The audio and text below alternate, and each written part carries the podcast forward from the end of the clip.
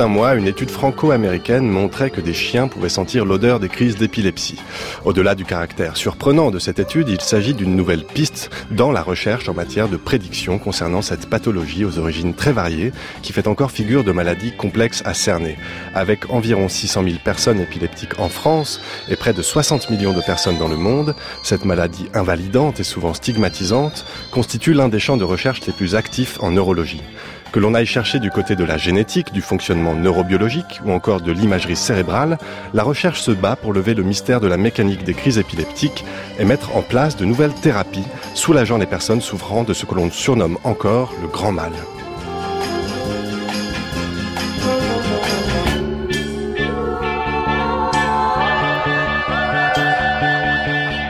Épilepsie, la mécanique des crises, c'est le panorama neurologique que nous allons tenter de dresser dans l'heure qui vient. Bienvenue dans la méthode scientifique. Et pour nous guider sur les chemins sinueux de la compréhension de l'épilepsie, j'ai le plaisir de recevoir aujourd'hui Éric Leguerne. Bonjour. Bonjour. Vous êtes chef de l'équipe génétique et physiopathologie de l'épilepsie à l'hôpital de la Pitié-Salpêtrière à Paris et professeur à la faculté de médecine de Sorbonne Université. À vos côtés, Antoine de Police. Bonjour. Bonjour. Vous êtes neurobiologiste, directeur de recherche à l'INSERM et responsable de l'équipe synchronisation et modulation des circuits neuronaux épileptiques au Grenoble Institut des neurosciences. Je rappelle à nos auditeurs que vous pouvez nous écouter comme tous les jours sur votre poste de radio, mais aussi sur franceculture.fr ou bien sur votre application de podcast. Et pour consulter les articles, les livres, les podcasts qui nous ont aidés à préparer cette émission, vous pouvez nous suivre en direct sur notre compte Twitter, at la méthode FC. Et pour commencer, je vous propose de faire un petit tour dans le passé et écouter cette archive de 1953. Je vous rappellerai brièvement qu'un épileptique peut être prévenu ou non de l'imminence de sa crise et que lorsque celle-ci survient, le début en est brutal le malade perd connaissance et on passe successivement par les trois phases classiques des contractions toniques, puis des contractions cloniques et enfin de relâchement musculaire que caractérise la phase stertoreuse. Quand le malade recouvre ses esprits, on constate la perte de tout souvenir de la crise avec des orientations dans le temps et dans l'espace. L'ensemble de la crise dure environ un quart d'heure. Néanmoins, ceci n'est qu'un des grands types cliniques sous lesquels euh, s'extériorise le mal commercial alors que dans le cas que nous avons traité, l'ensemble de tous les muscles volontaires prend part aux différents, processus qui caractérisent l'épilepsie généralisée. Dans l'épilepsie bravais-jacksonienne, qui s'oppose schématiquement à la forme précédente, les contractions se localisent dans un territoire musculaire donné ou diffusent peu. La science a bien évolué, Antoine de Police. Vous voyez ouvrir de grands yeux. Qu'est-ce que ça nous provoque comme réaction Oui, je crois qu'on a tendance, comme vous avez dit dans votre introduction, on, associe souvent l'épilepsie à grand mal, mais il faut savoir qu'il y a plusieurs formes mhm. d'épilepsie. C'est un ensemble de maladies euh, avec des formes qui peuvent être très variées, des crises qui peuvent être très variées. Alors, euh, les crises grand mal, c'est peut-être 20% euh, des épilepsies. beaucoup d'épilepsies se traduisent par des des, des, modifications comportementales qui peuvent être très bénignes, que, que quelqu'un de l'extérieur peut ne pas percevoir. Par exemple, ça peut être des, des émotions très fortes pendant les crises, ça peut être des, des mouvements automatiques très discrets qui peuvent passer inaperçus, ça peut être aussi des absences, des pauses dans ce que fait euh, l'individu. Alors on va revenir sur cette grande variété qui concerne les différents types de crises euh, épileptiques. Eric Legarn, je voudrais savoir si, comme dénominateur commun finalement à l'épilepsie, il n'y a pas cette notion clé de crise. Ah bah oui, par définition, euh, l'épilepsie, c'est la récurrence, la répétition de crises épileptiques. Alors comme l'a déjà bien dit euh, Antoine de Police, il faut différencier un certain nombre de, crises. Il y a les crises généralisées, hein, et dans ces crises généralisées, vous avez la crise grand mal qui vient d'être euh, très bien décrite. Vous avez aussi dans ces crises généralisées, donc qui intéressent l'ensemble des euh, neurones du cortex, vous avez la crise d'absence qu'on appelait aussi à l'époque le petit mal. Et puis, en face de ces crises généralisées, vous avez des crises qui n'intéressent qu'un sous-groupe de neurones dans différentes parties du cortex. Et là, comme l'a dit Antoine de Police, on va avoir des manifestations qui vont être très variables et qui vont être fonction de la localisation de ce qu'on appelle le foyer épileptique. Antoine de Police Je crois qu'il faut aussi euh, prendre en compte que ce sont des maladies, avant tout, avec comme symptôme principal une crise, donc euh, comme vient de le définir Eric, mais avec souvent un ensemble de comportements, ce qu'on appelle des comorbidités, c'est-à-dire euh, des manifestations qui peuvent être des troubles cognitifs, qui peuvent être une, euh, des, des, troubles psychiatriques, par exemple une dépression ou, ou un fond dépressif 50% des personnes épileptiques. Et ça va faire partie de ce, du tableau clinique d'une maladie, d'un syndrome qu'on dit épileptique, parce qu'il y a des crises. Mais euh, et ça, je crois que c'est une dimension sur laquelle on a fait beaucoup de progrès ces dernières années pour prendre en compte la globalité de la maladie, parce qu'entre les crises, il y a souvent des symptômes qui sont pas toujours à faciles à vivre pour les patients. Oui, on va rentrer dans le détail de ces différents types d'épilepsie. Est-ce qu'il y a des formes plus fréquentes d'épilepsie que d'autres, euh, Legan Oh, bah, oui, il y a, y, y a des formes. Alors donc il y a ces formes généralisées qui correspondent à peu près à une trentaine de pourcents des épilepsies. Il y a aussi les épilepsies euh, focales qui sont aussi euh, fréquentes. Et surtout, ce qui est important pour le médecin, c'est qu'il y a des crises qui sont plutôt pharmaco-sensibles et qui restent des crises qui sont dites pharmacorésistances. Et on les évalue à peu près ces, ces épilepsies pharmacorésistances à une trentaine de pourcents des patients qui sont suivis pour épilepsie. Alors comment on en vient à diagnostiquer diagnostiquer une épilepsie, Antoine de Police quel, Ça, c'est le, le, le, job des, des, médecins, des neurologues. Euh, qui vont orchestrer en quelque sorte les différents examens. L'examen de base, ça va être l'électroencéphalogramme, c'est-à-dire euh, l'enregistrement de la somme de ces activités électriques euh, c'est une technique qui, qui, qui, a plus de 50 ans, hein, qui, euh, euh, qui a été utilisée pour l'épilepsie, mais aussi pour le, les maladies du sommeil ou de troubles de la vigilance, etc. Et euh, cette technique, qu'on abrège par EEG généralement, va permettre d'enregistrer une crise et donc de d'avoir la signature épileptique de cette crise. Euh, et là, selon que la crise, comme vient de dire Eric, est généralisée ou euh, va venir d'une région particulière du cerveau, cette signature électroencéphalographique va être très différente.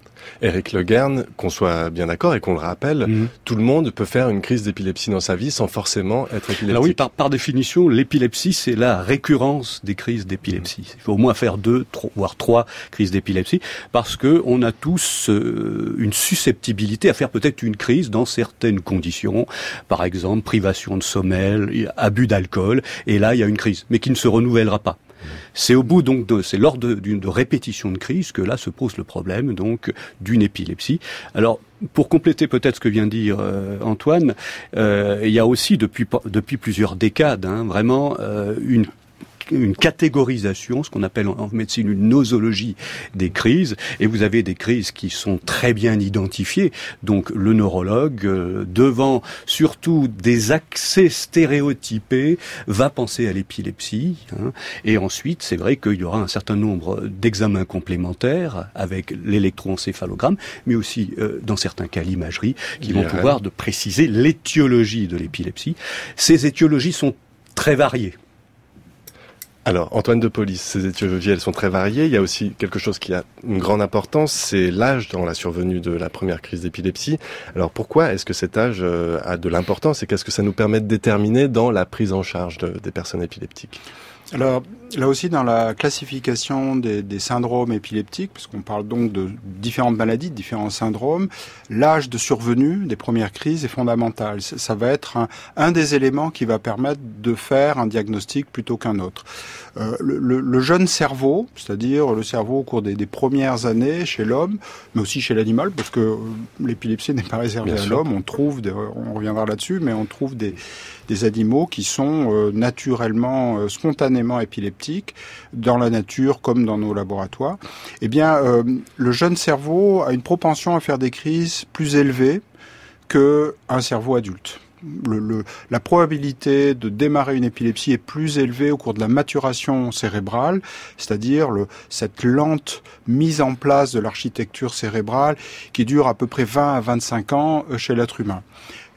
Et par contre, on va retrouver une, augmentation de cette propension à faire des crises chez le cerveau vieillissant, souvent secondairement à des maladies qui peuvent être euh, des démences, qui peuvent être également des accidents cérébrovasculaires euh, ou des traumatismes, euh, qui peuvent justement euh, déclencher, être une des étiologies, de, c'est-à-dire une des causes de l'épilepsie.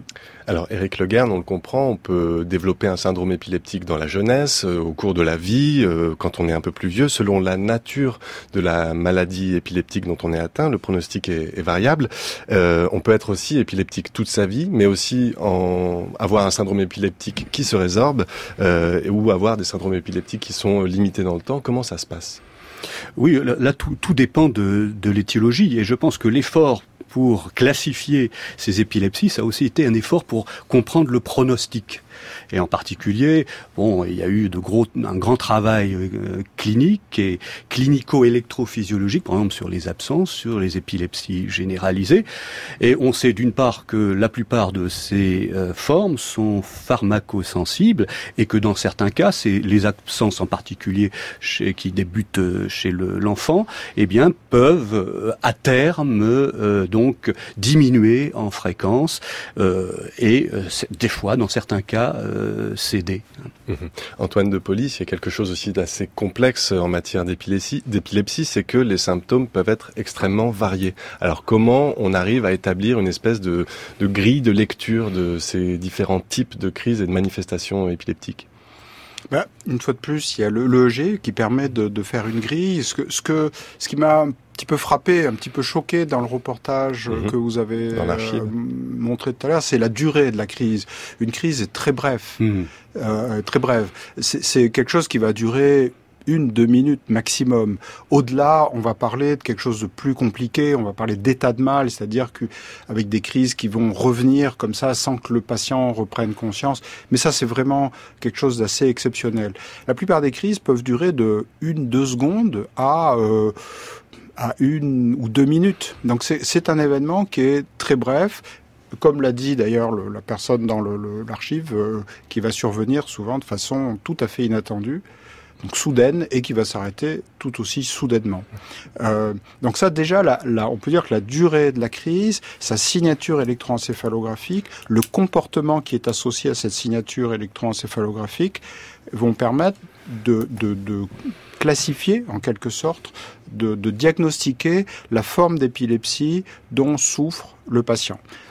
À cela va s'ajouter les comorbidités associées, donc d'où la nécessité de discuter avec le patient et sa famille. Il s'agit souvent d'enfants, donc la famille va être euh, très important. Et, et là, j'aimerais faire une petite note aussi, c'est que vous avez dit il y a à peu près 500, 600 000 patients qui souffrent d'épilepsie en France, mais je dirais, moi, il y a presque pratiquement 2 millions de personnes qui sont concernées au quotidien par l'épilepsie parce qu'il y a tout l'environnement familial qui va vivre ça. Et comme c'est une maladie dont on ne parle pas, mmh. qui ne vont pas en parler à l'extérieur ou très difficilement.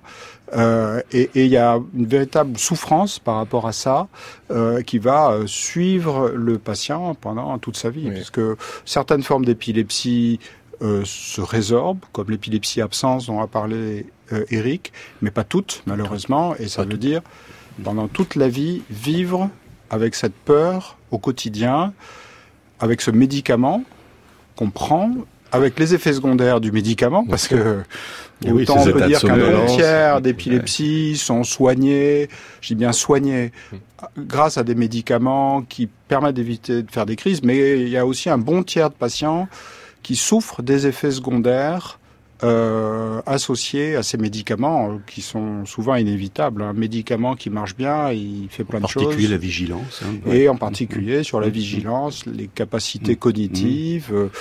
Euh, plus plein d'effets secondaires au niveau cutané, au niveau prise de poids, etc. Donc euh, c'est... On va revenir justement à ces, à ces questions de, de traitement. Éric Legarne, pour qu'on continue un petit peu dans l'approche et la compréhension de ce qu'est une crise d'épilepsie, comment se divise une, crise d'épilepsie type, type dans, dans le cas par exemple d'une crise épileptique généralisée? Quelle phase traverse la personne qui en souffre et comment ça se passe? Alors, euh, ça dépend du type d'épilepsie généralisée. Dans le petit reportage, euh, l'archive, euh, on, vous a décrit donc la crise grand mal, hein, la crise tonico-clonique, hein, où là, il y a d'abord donc une perte de conscience, puis ensuite, il va y avoir ce qu'on appelle les clonies, c'est-à-dire des mouvements anormaux, bref, répétés des membres, et puis ensuite, une certaine raideur de ces membres, c'est la phase tonique.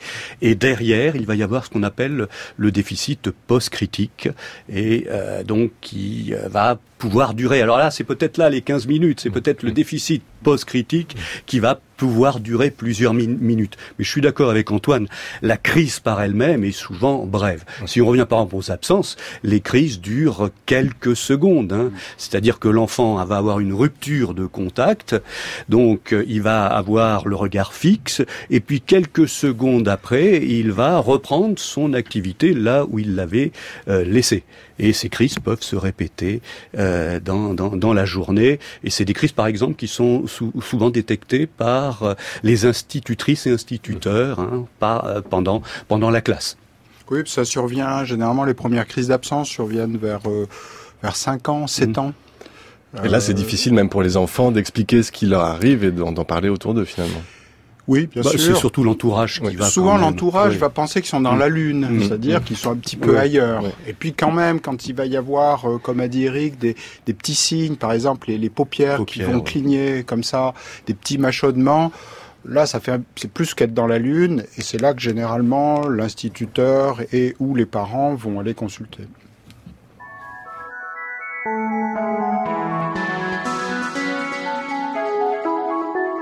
La méthode scientifique, Antoine Beauchamp.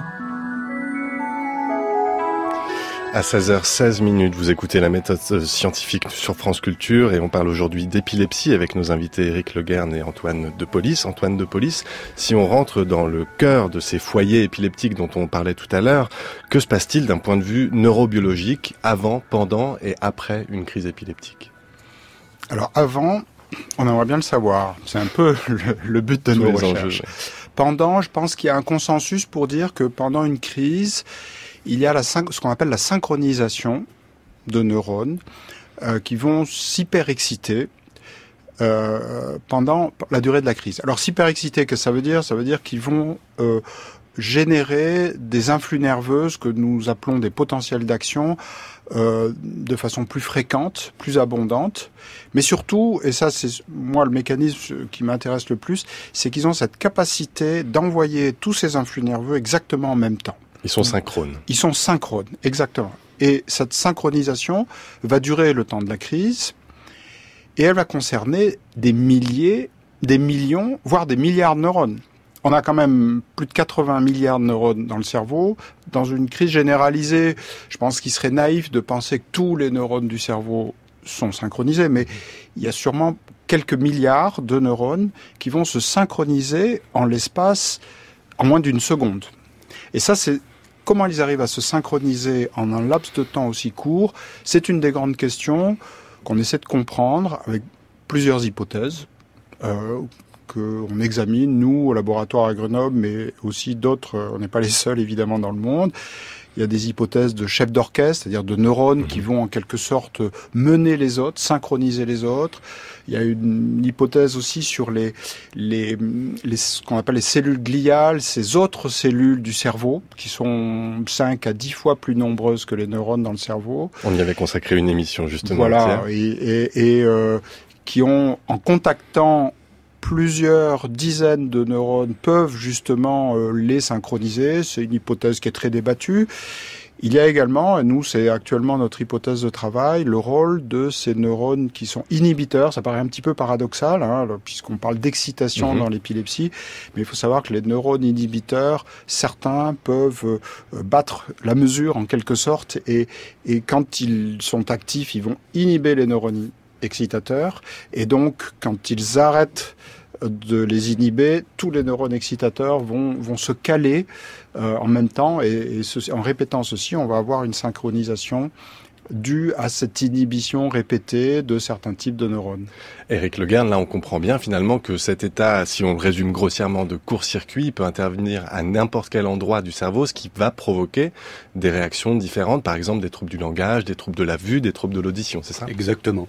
En fonction donc de la partie du cortex qui va être donc euh, mise en jeu pendant la crise épileptique, ce qu'on appelle le foyer, et comme, en fin de compte, ce foyer va se trouver dans une partie du cortex qui a une fonction déterminée, eh bien, généralement, ce foyer, lorsqu'il va décharger de façon synchrone, mhm. eh bien, va perturber cette fonction.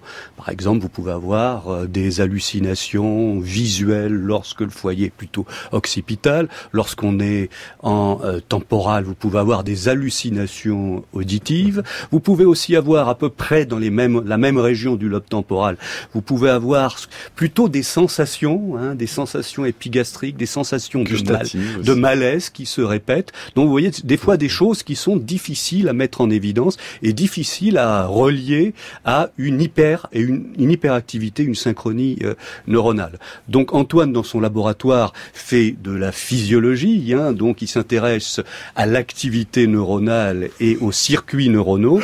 Dans notre laboratoire, je dirais qu'on s'intéresse aux gènes et aux protéines qui vont pouvoir donner euh, donc euh, ces épilepsies. Et évidemment, on s'intéresse beaucoup aux épilepsies qui vont être familiales, héréditaires. On va y revenir justement dans la partie recherche qu'on mm. consacrera à la recherche un peu plus fondamentale sur la génétique de l'épilepsie. En ce qui concerne ces crises d'épilepsie, Antoine de Police, Concernant les causes, euh, comment on, finalement on arrive à, à, déterminer les causes de crise d'épilepsie? Là encore, c'est très compliqué parce que ces causes peuvent être euh, plurifactorielles. Tout à fait. Il y a plein de causes. En fait, j'ai parlé tout à l'heure des, des traumatismes crâniens, des, des, des, accidents vasculaires cérébraux. Ça peut être aussi certaines infections, des méningites. Euh, ça peut être une tumeur cérébrale puisque, euh, comme on le disait tout à l'heure, une crise, c'est avant tout un symptôme. Et c'est souvent les crises qui vont euh, attirer l'attention du médecin sur la possibilité, surtout sur une personne plus âgée, qu'il y a une tumeur qui se développe ou qu'il y a eu un AVC qui est passé inaperçu. Euh, dans le cas des épilepsies de l'enfant, c'est beaucoup plus compliqué. On a tendance à, appeler ces, ces, épilepsies. Alors maintenant, on dit génétique, ce qui moi oui, me trouble parce qu'on les appelait idiopathiques avant. Voilà, on les appelait idiopathiques avant, ce qui était un aveu d'échec mmh. quelque part, mmh. parce que ça voulait dire qu'on savait pas d'où ça venait. Mmh. Maintenant, de les appeler génétiques, pour moi, c'est un petit peu maladroit, parce que dans l'esprit des gens, qui dit génétique des héréditaires, et là, je laisserai Eric le, le soin d'expliquer la différence. Alors, Qu'est-ce qui se passe? Il y a sûrement des gènes, et là aussi je laisserai aux spécialistes le soin d'expliquer ça. Je pense, alors nous en tant que physiologistes, euh, à Grenoble et, ailleurs, ce qu'on essaie de voir c'est comment un réseau épileptique, c'est-à-dire un réseau de neurones, euh, se mal connecte en quelque sorte euh, et comment il est capable de progressivement générer des crises d'épilepsie.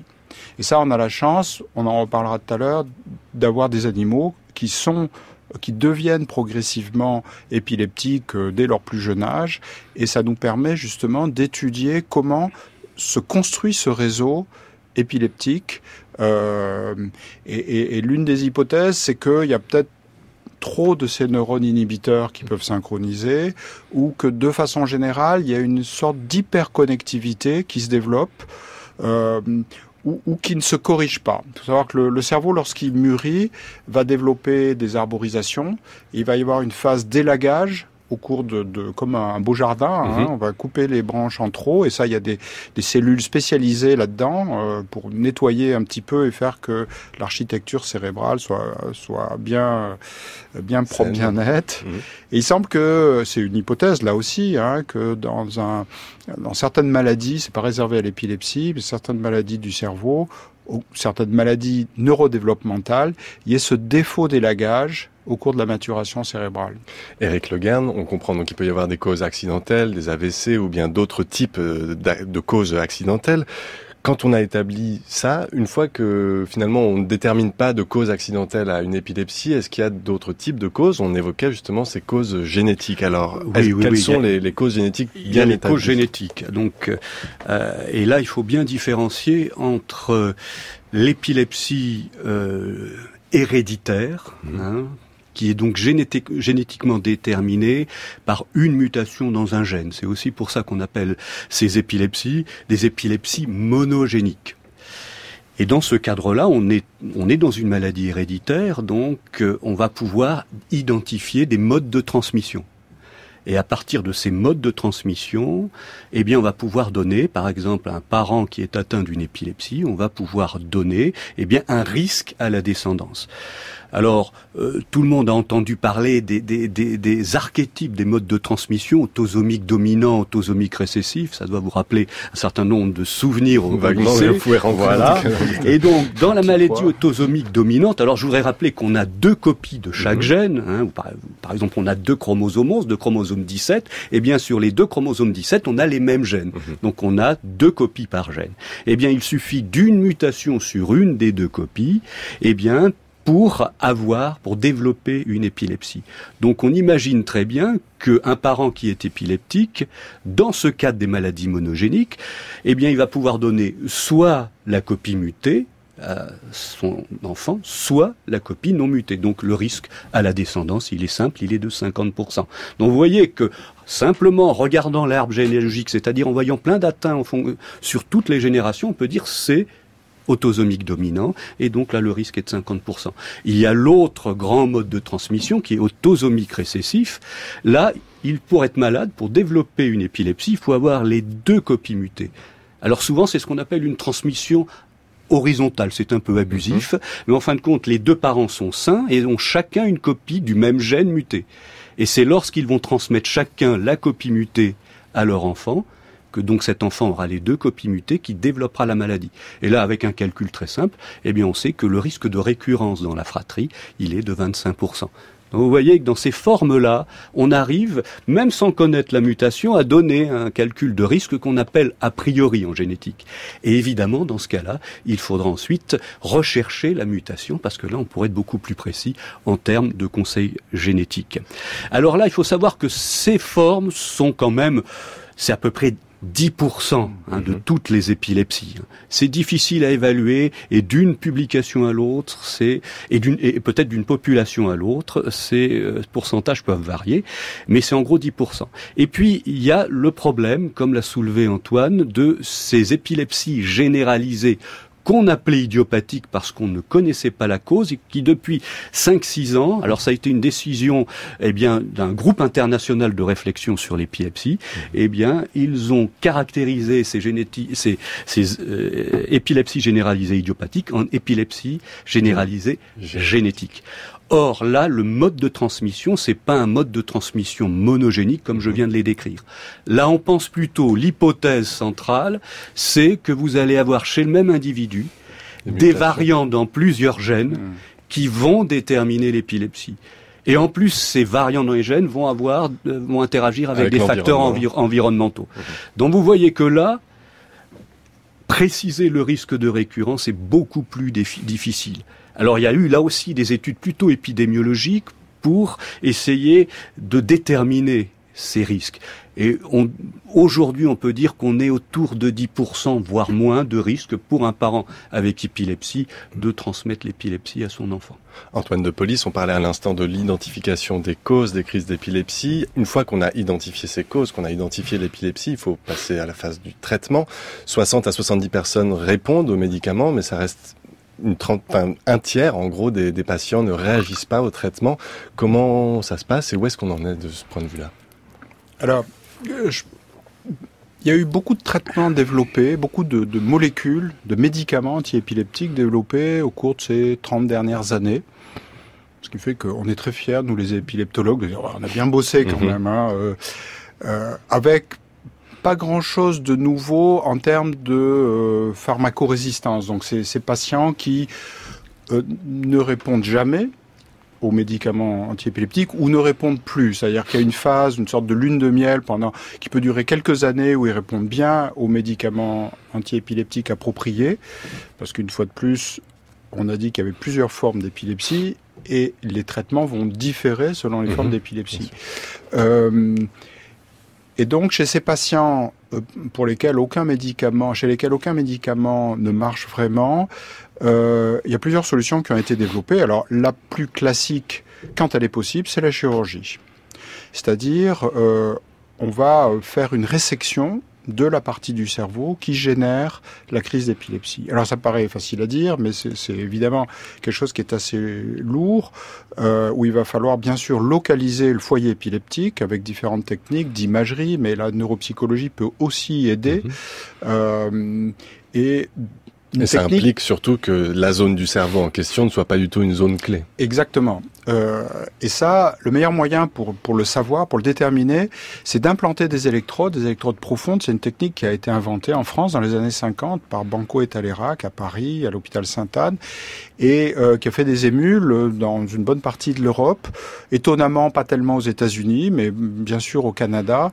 Et c'est une technique qui permet vraiment de localiser d'où vient, d'où viennent les crises, et donc de resséquer, c'est-à-dire mmh. d'enlever, de guider le, le geste du neurochirurgien pour qu'il enlève uniquement la partie qui génère les crises quand c'est possible. Ça veut dire en, évitant, comme vous dites, la partie, une partie du cerveau, ce qu'on appelle le cortex éloquent, c'est-à-dire euh, si c'est dans une région proche de, de l'aire du langage, par exemple, le neurochirurgien ne pourra pas faire grand-chose. Euh, et donc, il y a toute une exploration qui va être beaucoup plus complexe que celle des patients épileptiques qui répondent aux médicaments. Euh, exploration qui va prendre plusieurs mois avec de la neuroimagerie, de l'électroencéphalographie classique, mais aussi de l'électroencéphalographie en profondeur, ce qu'on appelle la stéréo-électroencéphalographie, de façon à déterminer exactement la partie du cerveau à enlever. Là, on parle de techniques invasives. Eric Logan, est-ce qu'il existe des pistes euh, pour des traitements non invasifs? Oh bah, je crois que bon, euh, alors là vous vous adressez aux généticiens, vous avez parlé de la thérapie génique, mais bien avant ça, je crois que c'est surtout le développement des, de nouvelles molécules hein, qui, qui, qui, est vraiment un champ d'investigation extrêmement extrêmement important. Et alors les, les, les, traitements non invasifs, c'est ça, c'est la pharmacologie, hein, c'est de trouver. Alors là je reviens un peu sur mon fond de commerce, la génétique, hein, c'est que euh, on identifie des gènes, on identifie donc des voies neuronales qui sont en cause, et ça va donner ce qu'on appelle des cibles. L'ensemble des protéines qui vont participer à la voie neuronale qui est touchée vont pouvoir être des cibles vis-à-vis desquelles certaines molécules pourront avoir une action soit euh, activatrice, alors comme on appelle pour les récepteurs des agonistes, soit inhibiteur des antagonistes, par exemple toujours de récepteurs.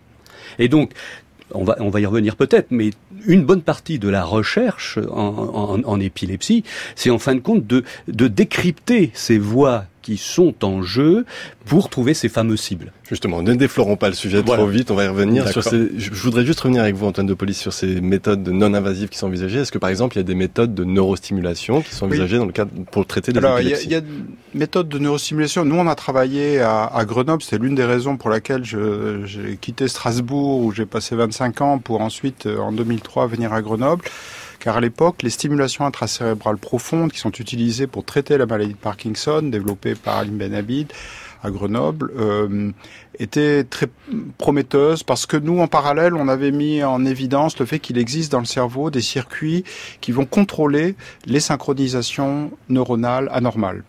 Euh, et ces circuits sont assez proches de ceux que, euh, qui sont déficients dans la maladie de Parkinson.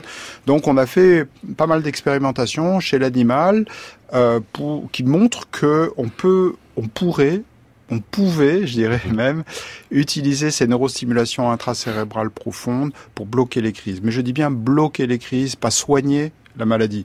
Alors il y a eu des essais chez l'homme, euh, certains convaincants, d'autres moins convaincants. C'est une technique actuellement qui est euh, très controversée. Il y a eu des grandes études aux États-Unis qui n'ont pas été très concluantes.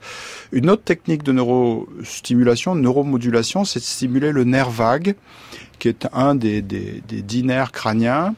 Euh, et avec des mécanismes qu'on comprend pas trop, euh, il semble que chez certains patients, ça euh, diminue la probabilité d'une crise. Toujours pareil, on, soigne, on réduit la probabilité de crise, mais on les supprime pas. Epilepsy is dancing, she's the Christ now departing, and I'm finding my rhythm as I twist in the snow.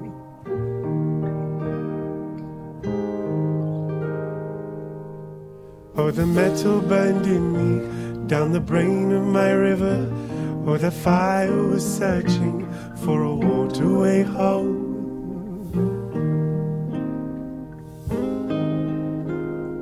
I cry, glitter is love. My eyes pinned inside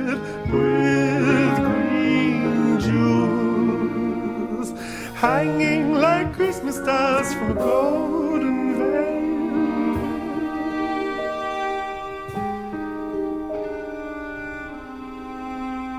As I came to a screaming, hold me while I'm dreaming, for my fingers are curling and I cannot breathe.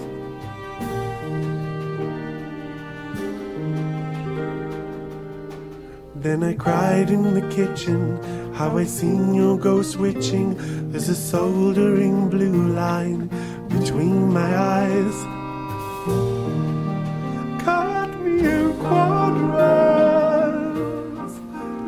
On écoutait à l'instant Epilepsy's Dancing d'Anthony and the Johnsons, puisque nous parlons tout au, de, long de cette heure d'épilepsie dans la méthode scientifique avec nos invités Eric Leguerne, qui est chef de l'équipe génétique et physiopathologie de l'épilepsie à l'hôpital de la Pitié-Salpêtrière, et Antoine Depolis, neurobiologiste, directeur de recherche à l'INSERM, à l'Institut des neurosciences de Grenoble.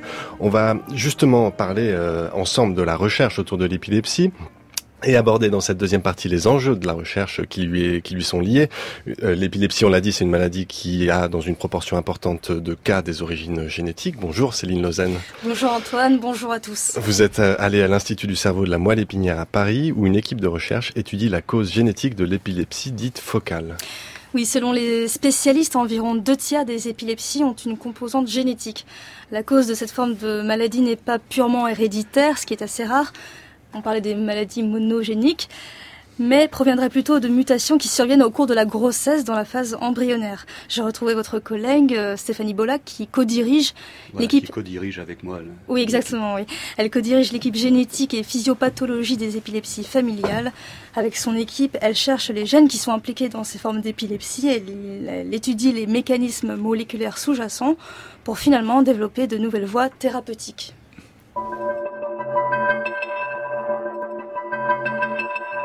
Depuis 5 ans, je m'intéresse à des mutations qui n'ont pas été héritées par le père ou par la mère, mais qui sont arrivées au cours du développement cérébral dans le cerveau de l'embryon pendant la grossesse. On parle de mutations somatiques. Nous avons une collaboration euh, très étroite avec la Fondation Rothschild hein, qui opère euh, des enfants qui ont une épilepsie pharmacorésistante et nous pouvons étudier sur le tissu cérébral et bien, rechercher ces mutations euh, génétiques. Donc là, on est dans, votre laboratoire, vous êtes entouré d'une équipe, vous avez bénéficié de cette technique de séquençage au débit qui permet d'aller beaucoup plus vite et de cibler beaucoup plus précisément les gènes impliqués ou les voies de signalisation impliquées. Exactement. Donc, alors, pour trouver ces mutations, effectivement, nous sommes dans une ère euh, de séquençage à haut débit qui nous permet non seulement euh, de séquencer l'intégralité des gènes d'un individu donné, mais également de faire un séquençage de très haute profondeur. C'est-à-dire qu'on va pouvoir détecter des mutations qui sont présentes dans juste une petite fraction de cellules. Ici, euh, c'est l'espace donc de, travail où chaque étudiant postdoctorant a son bureau. Et puis là, nous allons maintenant dans l'espace que l'on appelle paillasse. Et c'est là que nous allons effectuer un certain nombre euh, d'expériences où chacun, vous voyez, a son, sa petite organisation avec son jeu de pipette, euh, ses, ses portoirs à tubes, etc. Vous travaillez sur des modèles animaux pour euh, éventuellement ensuite développer des traitements thérapeutiques. Voilà, tout à fait. Alors récemment, nous avons étudié tout particulièrement un gène dénommé DEPDC5 et nous avons euh, introduit cette mutation euh, de DEPDC5 chez une souris qui récapitule extrêmement bien les caractéristiques cliniques et neuropathologiques qui sont retrouvées chez les euh, patients. Donc ici, c'est Lorraine qui est en stage euh, de master elle va préparer bientôt un doctorat. Et là, elle est en train de euh, faire une lise de cerveau de souris. Alors vous voyez là, elle a mis un, un demi-hémisphère de cerveau de souris dans un tube. Elle ajoute un détergent qui va donc briser la paroi des membranes de ces cellules pour qu'on puisse extraire les protéines et regarder le niveau d'expression des protéines. Alors, ce qui est très important en épilepsie, c'est évidemment l'activité euh, neuronale. Et donc, il est important de pouvoir mesurer l'activité électrique de ces neurones. Et donc, ici, nous avons euh, Charlotte Deleuze, qui est chercheur en électrophilie justement et qui va enregistrer euh, l'activité des neurones sur des tranches de souris mais également sur des tranches de tissu humain suite à une résection chirurgicale. Donc ce qu'on fait, c'est qu'on fait des tranches de cerveau et on va, on met une, pipette de verre et on descend proche de la cellule et on enregistre soit l'activité d'une cellule isolée, soit euh, l'activité d'un réseau de neurones. Et pour ça, on utilise une autre technique où on enregistre, on pose la tranche de cerveau sur euh, une, espèce de grille avec 64 euh, électrodes. Et dans ces cas-là, on enregistre l'activité au niveau des 64 euh, sites. Et du coup, ça donne une activité de l'ensemble euh, d'un réseau de neurones et donc au sein d'une région. Et on a plus une, idée de s'il va y avoir ou pas euh, quelque chose qui se synchronise au sein du cerveau. Donc voilà, ce qui est, remarquable également, c'est que donc on est capable à l'ICM d'enregistrer du tissu humain post-opératoire. Donc en général, quelqu'un de l'équipe va se rendre au bloc opératoire. La, personne est déjà partie là ce matin revient le plus rapidement possible. Et euh, à partir de cette pièce, euh, Charlotte Deleuze va donc pouvoir faire des tranches et enregistrer immédiatement après, quelques heures après, l'activité de ces neurones. Alors une fois que les enregistrements électrophysiologiques sont, terminés, il y a toute une phase d'analyse des données. Et nous, de notre côté, on va euh, fixer le tissu, c'est-à-dire qu'on va ajouter un, un, agent fixateur pour pouvoir ensuite réaliser des immunomarquages et regarder l'expression par exemple de certaines protéines, etc. Mais on peut également sur le plan génétique récupérer cette tranche de tissu, extraire l'ADN, extraire l'ARN et regarder si notre mutation d'intérêt est présente dans ces tissus, etc. Et un de nos projets, de nos challenges euh, pour l'année en cours, eh bien, c'est de pouvoir corréler l'activité neuronale d'un neurone unique, puis après l'enregistrement, eh bien, de pouvoir séquencer l'ADN de cette cellule unique ainsi que son transcriptome pour regarder euh, finalement l'état euh, physiologique de ce neurone. Alors ici, c'est Alexandre Bach qui étudie un modèle de souris épileptique qui fait ce qu'on appelle des SUDEP, c'est-à-dire des morts subites. Tout à fait. Bah, L'intérêt de faire des modèles animaux à partir des découvertes génétiques qui ont été faites en amont, c'est de pouvoir modéliser la pathologie. Et là, c'est vraiment d'avoir pu caractériser que ce gène pouvait conduire à des morts subites. Et on peut, suite à ça, vraiment disséquer le cerveau, voir quelles régions sont impliquées, qu'est-ce qui va conduire à ça, quelle est la fonction vraiment de ce gène au sein d'un organisme vivant.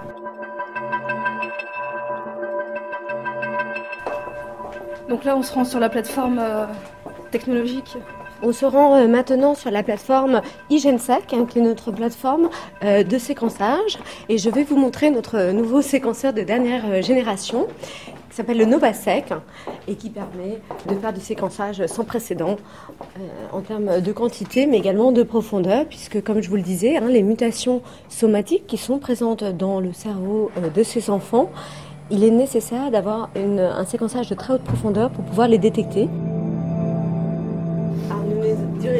Vers le séquenceur de dernière génération alors pourquoi elle est dans une salle isolée par rapport à tous les autres Alors c'est un appareil qui a besoin d'être dans une pièce avec une température euh, contrôlée, une extraction d'air, etc. Donc euh, voilà l'engin. C'est énorme. Hein. C'est assez énorme effectivement. En termes de volume.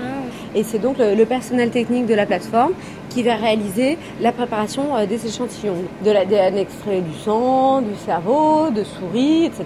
Et donc à partir de ces ADN-là, le personnel technique va préparer ce qu'on appelle des librairies et puis ensuite va pouvoir charger le séquenceur. Il y a ensuite un gros travail de bioinformatique qui doit être réalisé pour pouvoir lire en fait euh, ces séquences. Donc en fait vraiment au niveau thérapeutique, là vous êtes euh, assez proche de trouver des, pistes thérapeutiques, euh, en tout cas pour traiter cette forme d'épilepsie Oui, tout à fait. Donc le type d'épilepsie sur lequel nous travaillons, nous avons trouvé des, mutations dans plusieurs gènes qui appartiennent à une voie de, de régulation de la cellule qui s'appelle la voie mTOR. Et il existe de nombreux inhibiteurs pharmacologiques de cette voie mTOR. Donc euh, pour le moment, effectivement, nous envisageons de les tester sur nos modèles souris, mais également in vitro, sur nos cellules en culture, pour voir si on peut effectivement améliorer le phénotype cellulaire ou le phénotype chez la souris. Et ensuite, évidemment, envisager euh, un transfert euh, vers l'homme. Voilà pour ce panorama complet de ce que peut faire une équipe scientifique qui cherche à comprendre les causes génétiques de certaines épilepsies focales. Alors Antoine de Police, une éventuelle réaction à ce reportage? Oui, alors c'est une approche bien sûr qui est très performante, très intéressante parce que euh, ce que je retiens aussi c'est que, euh, moi j'y tiens beaucoup, euh, les chercheurs en génétique peuvent, à partir de leurs connaissances, générer des animaux épileptiques grâce à la technique de transgénèse. Donc, sur la base d'une hypothèse, ils vont créer un nouvel animal, qui est un animal transgénique, qui va ou ne va pas reproduire les, les, mêmes symptômes que la forme d'épilepsie qu'ils étudient. Moi, j'ai une approche euh, qui est peut-être plus euh, classique, euh, puisqu'on a eu la chance, en quelque sorte, ou l'opportunité euh, la sérendipité, je dirais même, de découvrir qu'on avait des animaux, des rats de laboratoire qui étaient épileptiques, avec une forme bien particulière d'épilepsie qui est l'épilepsie absence. Ça remonte à plus de 30 ans, ça se passait à Strasbourg.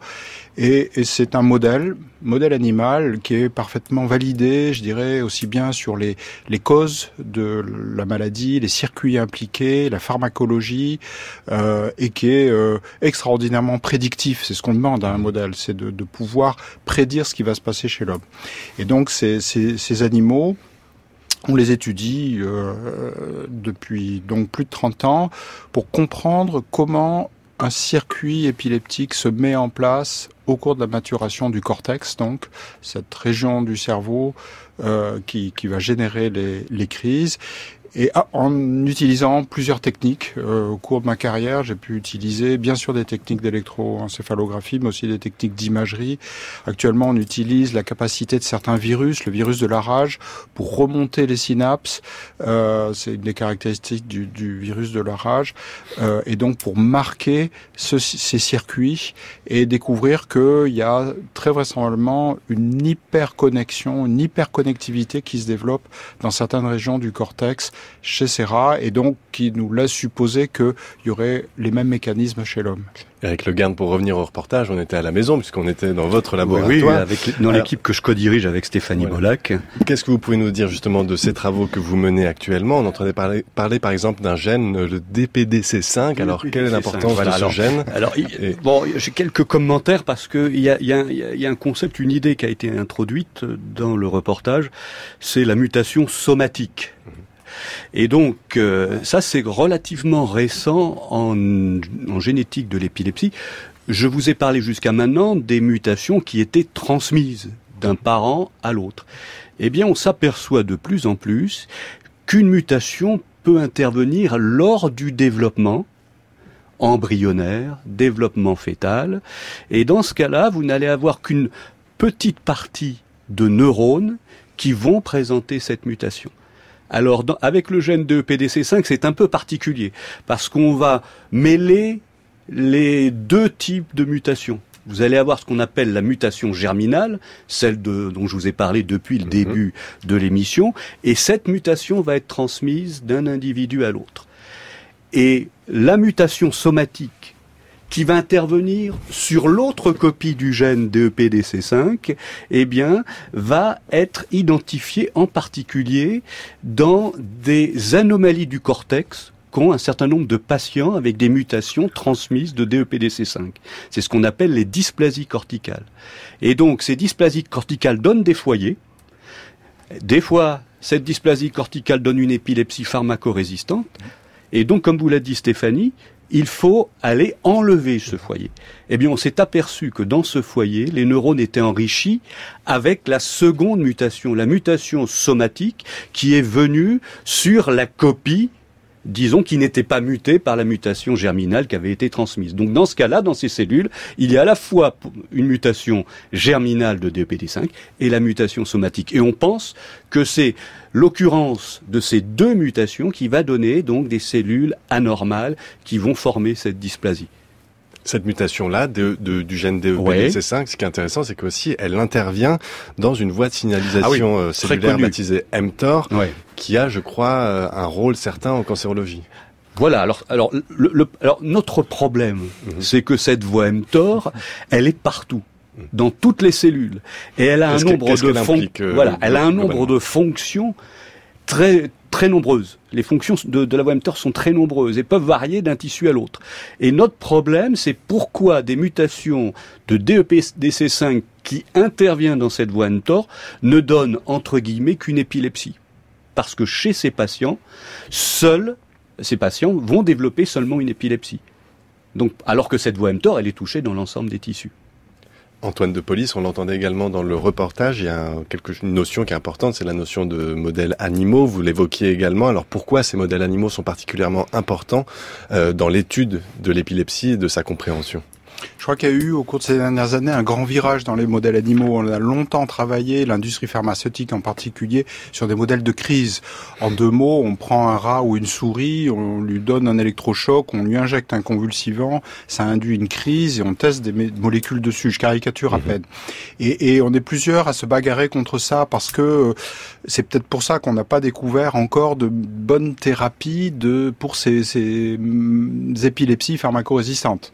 Et on se pour des modèles qui soient euh, validés sur le plan euh, euh, étiologique si possible. C'est le cas des modèles génétiques, enfin d'origine génétique, qui sont induits par transgenèse, donc des, animaux transgéniques en d'autres termes, et surtout des modèles où on va valider tout qu'ils représentent bien, ils reproduisent bien tous les symptômes qu'on enregistre chez l'animal, et puis surtout chez, le, le patient.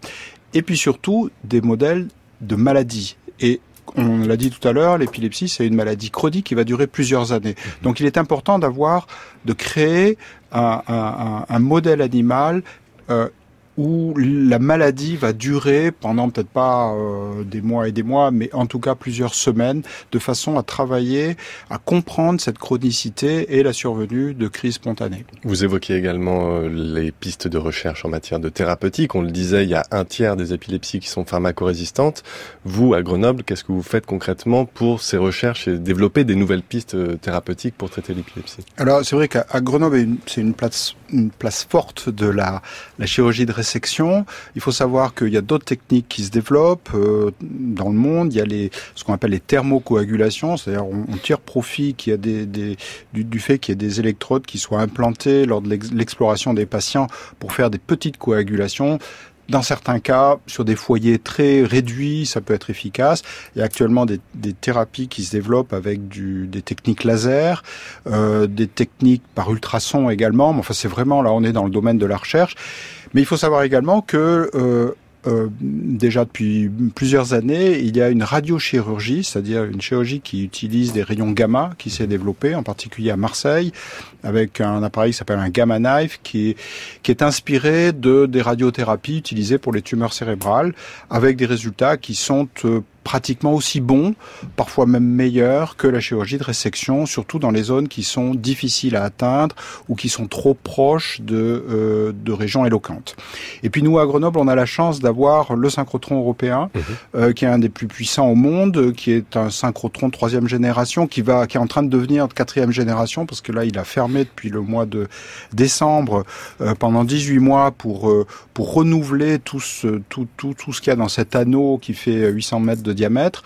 Et avec le, la puissance de tir de ce synchrotron, il est possible de fragmenter les, les photons, puisqu'on mhm. parle de photons, donc c'est des rayons, des super rayons X, et on a euh, pu mettre en évidence que les micro-faisceaux qu'on peut générer, et on, là on parle de faisceaux de 50 microns, alors que pour la radiothérapie classique on parle de, de on est de l'ordre du millimètre, et eh bien avec ces micro-faisceaux, on peut, euh, qui sont particulièrement puissants, on peut euh, viser, là on est dans des techniques non invasives, un foyer épileptique et non pas le détruire, mais euh, l'élaguer en quelque sorte. J'aime bien ce terme, un point au, jardinage, parce que on, a pu montrer récemment que on va supprimer un certain nombre de connexions. J'ai dit tout à l'heure que les foyers épileptiques étaient souvent des, des réseaux neuronaux hyper connectés, avec peut-être trop de connexions, eh bien, euh, les microfaisceaux générés par synchrotron semblent réduire ces connexions. Et le résultat, c'est qu'on a moins de synchronisation neuronale. Et avec certains protocoles, on a pu montrer qu'on peut supprimer les crises de façon durable. Tout ça, c'est chez l'animal, dans des modèles animaux dont on vient de parler. Notre grande ambition, et on a déposé une demande de financement pour ça, c'est de passer à l'homme, euh, parce que ce qui est important à dire, c'est que ces micro-faisceaux sont particulièrement peu toxiques, contrairement à la radiochirurgie habituelle, avec des effets euh, de, divergence des, des faisceaux contrairement aux faisceaux gamma, les, photons générés par le synchrotron ne divergent pas, donc on peut être particulièrement précis. Et c'est une, une, forme, une nouvelle génération de radiothérapie qui se développe avec un, très peu d'effet sur le, tissu adjacent euh, et, surtout un, très peu d'effet sur la, la, vascularisation. Donc il n'y a pas de ce qu'on appelle d'ischémie, il n'y a pas de saignement en d'autres termes, il y a très peu d'œdème cérébral et donc peu d'effets secondaires euh, et par contre un effet thérapeutique très intéressant. Éric Le Guern, voilà pour quelques pistes thérapeutiques. Est-ce qu'en matière de génétique, on envisage la thérapie génique dans le traitement de l'épilepsie? Certains, certains l'envisagent, hein. euh, mais euh, tout dépend aussi euh, de la, du type de mutation. Parce que lorsque une mutation va amener à la non-expression du gène, on peut toujours imaginer qu'on va remplacer le gène par une copie active. Mmh. Mais il y a plein de mutations où c'est le contraire. C'est le gène va donner une protéine mutée, mais qui va être encore plus actif. Donc vous voyez que déjà là, l'abord de la thérapie génique va être différent. Et, et, puis aussi, euh, je pense qu'il faut voir toujours ce qu'on appelle les side effects en anglais, les effets secondaires de ces thérapies géniques, parce qu'une thérapie génique, ça doit cibler les neurones qui sont en cause, et euh, en évitant évidemment donc euh, l'insertion de ces transgènes dans d'autres parties du génome, en particulier à côté, eh bien de, de, de, de ce qu'on appelle les oncogènes, mmh. qui peuvent, s'ils sont perturbés, induire euh, des, des tumeurs. Donc la thérapie génique est un concept très séduisant mais qu'il faut manier avec, je crois, euh, extrêmement de, de, de, de, précaution. Je voulais revenir un peu sur, sur ce que vient de dire Antoine, et aujourd'hui, le généticien, donc, à travers l'identification de ces gènes, va fournir, et il l'espère, des modèles animaux pertinents mmh. pour que soit décryptée la physiopathologie de, euh, de, de l'épilepsie considérée. Parce que je pense qu'on ne pourra bien traiter que si on comprend bien hein, les phénomènes qui nous, qui nous amènent de la mutation dans le gène à la crise d'épilepsie. Parce qu'il faut voir qu'on part donc d'un gène et ensuite euh, ce gène s'exprime dans un certain type de neurones la mutation elle est plus délétère dans un type de neurone que dans l'autre, et ensuite ce neurone, eh bien, il est dans un circuit qui est lui-même au sein d'un cortex. Mmh. Donc vous voyez que lorsque nous nous identifions une mutation dans un gène, c'est très important parce que par exemple on peut faire après de, du, diagnostic génétique, mais ce n'est que le début d'une très longue histoire. Très et je crois qu'il ne faut pas sauter des épisodes. Mmh. Hein. Il faut bien comprendre les conséquences fonctionnelles de cette mutation au niveau du neurone, au niveau du tissu et au niveau du cortex. Antoine de Police. Oui, je rajouterais juste qu'il y a une autre approche de, de thérapie génique qui est, qui est, celle de la reprogrammation. Il est possible, et, et un ancien membre de, de, notre équipe, Christophe Heinrich, travaille maintenant à, à Lyon, qui a monté son équipe là-dessus, justement, à développer des techniques qui permettent de transformer une cellule, par exemple une cellule gliale dont on parlait tout à l'heure, en neurone, et même de, de lui faire exprimer un neurotransmetteur qui peut être excitateur, inhibiteur. Et ça, c'est euh, justement pour travailler au niveau de ces circuits anormaux, c'est une approche qui me paraît très intéressante. Alors le temps file et on n'aurait pas assez d'une semaine pour évoquer toutes les questions liées à l'épilepsie. Vous vouliez rajouter un tout tout dernier mot, Antoine de Police, je crois, sur un projet de film qui vous tient à cœur autour de l'épilepsie. Oui, là ça me tient euh, très à cœur. C'est un film qui est fait par Catherine Diran. Catherine Diran, on l'a tous entendu chanter Voyage en Italie dans les années 95. Euh, elle a fait un film parce que Catherine Diran souffre de cette maladie, l'épilepsie. Et euh, le film est terminé, il va y avoir une avant-première le 7 mai à Paris et ensuite il va tourner dans un circuit d'abord associatif. Et puis j'espère qu'il y aura un distributeur euh, intelligent et sensible qui prendra ce film pour le distribuer, que tout le monde le voit. Ben on va suivre ça avec grande attention. Merci beaucoup à vous deux, Eric Leguerne, Antoine de Police, d'être venus nous éveiller aux enjeux. Ils sont nombreux de la recherche autour de l'épilepsie et de la prise en charge des personnes qui en souffrent. Merci à toute l'équipe de la méthode scientifique Céline Lausanne, Eve Etienne, Noémie Naguet de Saint-Vulfranc, Éléonore Pérez, Tom Umdenstock à la réalisation aujourd'hui Olivier Bétard, à la technique euh, Clément Daté. Dans la méthode scientifique, nous, demain, nous tendrons l'oreille à la nature puisque nous parlerons de bioacoustique et d'écoacoustique, des disciplines relativement récentes qui enregistrent les sons de la biodiversité.